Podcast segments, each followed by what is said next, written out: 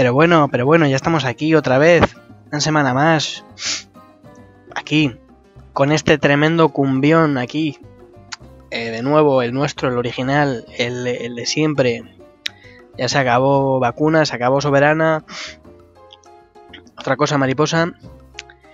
En este nuevo programa de educación cultural número 9. Eh, creo, otra vez, como siempre. Efectivamente, el número, el número 9 con eh, aquí, el bárbaro incívico, hablándoles desde julio eh, a dos programas, eh, contando este, claro, de tomarme unas vacacioncillas en agosto. Mm. Así que si alguien estaba ansioso por eh, escucharme ávidamente en agosto, en la playa, donde cojones estuviese, eh, no, no va a pasar, lo siento mucho. No, no, no va a pasar. Porque eh, o que esto no, no sea un trabajo de verdad y sea una manera de sentirme a gusto conmigo mismo y poder seguir holgazaneando semana tras semana hasta el único día que, que me permito alguna clase de obligación, eh, quiero irme de vacaciones sin eh, llevarme el portátil y sin hacer esta mierda en general para poder disfrutar de eh, las tremendas eh, aventuras y eh, ocio que hay en verano, que es o morirse de calor o morirse de calor a la sombra. Entonces, eh, yo en lo personal he decidido morirme de calor a la sombra sin eh, hacer el mierdas con unos auriculares y un ordenador. Y eh, eso es lo que voy a hacer.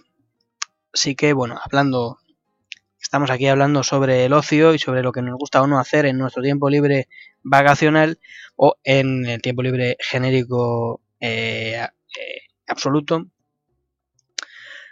Pues vamos a hablar un poquito de ello y vamos a hacer uno, uno chascarrillo, ¿no?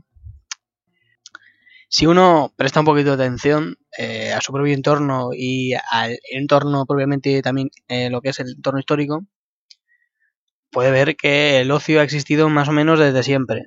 Desde lo que es ahora eh, sentarse a, a tomarse una cerveza y hacer el mierdas, o hacer el mierdas también eh, jugando a la Play, mando de, de una consola y dándole a los videojuegos. Y mucho antes, en la prehistoria, lo que venía siendo eh, tocar la flautilla o pintar unas cuantas manos en las paredes, que la verdad que es un poco, poco imaginativo, pero oye, esa gente lo, lo hizo bien hasta llegar a hacer una, una videoconsola.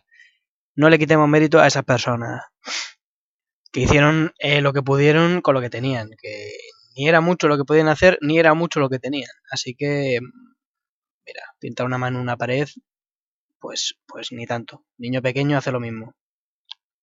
Tu hijo ahí de tres años hace lo mismo con una hoja de papel y pintura poniendo todo perdido y te parece muy enternecedor. Así que mira, no menosprecies la, la pintura prehistórica, paleolítica, ni la pintura de nuestros hermanos africanos, que hacen también lo que pueden un poco con lo que hay. Se puede ver y se podía ver con absoluta claridad la diferencia entre el ocio, que es pintar manos en una pared o un muñeco, y lo que no era ocio, es decir, matar mamuts eh, lanzando hachas o armas eh, arrojadizas no es ocio, pintar monigotes en una pared es ocio. Estos dos conceptos, estos dos conceptos están, tienen que estar clarísimos, clarinetes, absolutamente.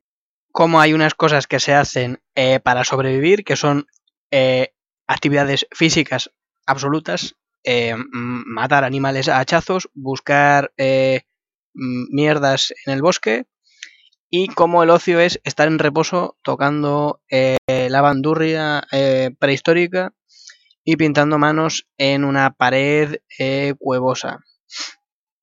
Pero bueno, con el tiempo el ocio ha ido cambiando, ¿no?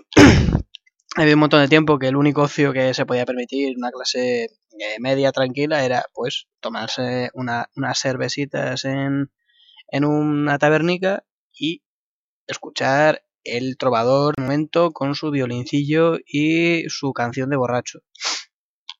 Evidentemente, en otras clases sociales, pues era el mismo concepto, pero con em, otro, otra clase de alcohol y otra clase de músicos para borrachos y drogotas, porque la clase pudiente siempre ha sido un poquito de darle un poquito al rape, ¿no? Ahí, a empolvarse la nariz.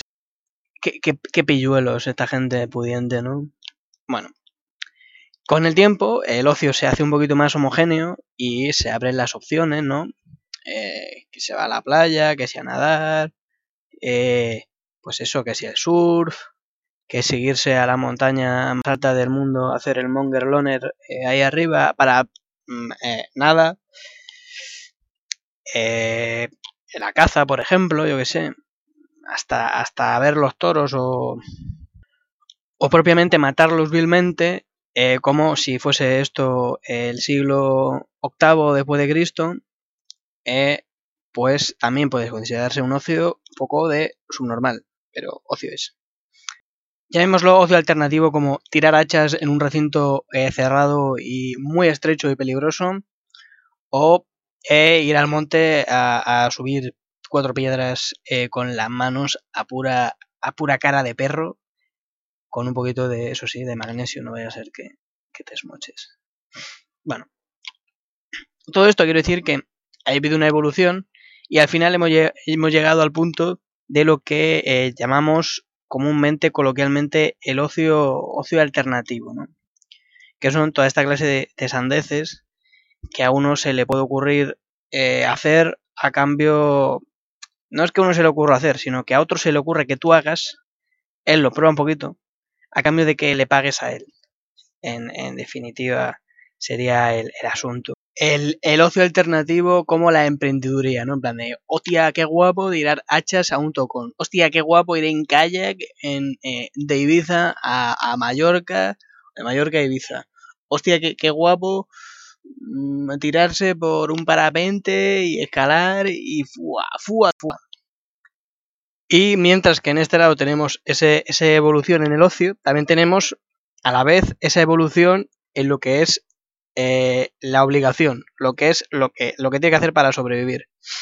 Y cómo eh, ahora es eh, la idea de, la supervivencia es estar sentado en reposo frente a un ordenador o escribiendo cantidades y cantidades de, texto de texto que de texto que detesto jaja en, en un pupitre muy quieto y muy muy pasivamente nada físico, por así decirlo.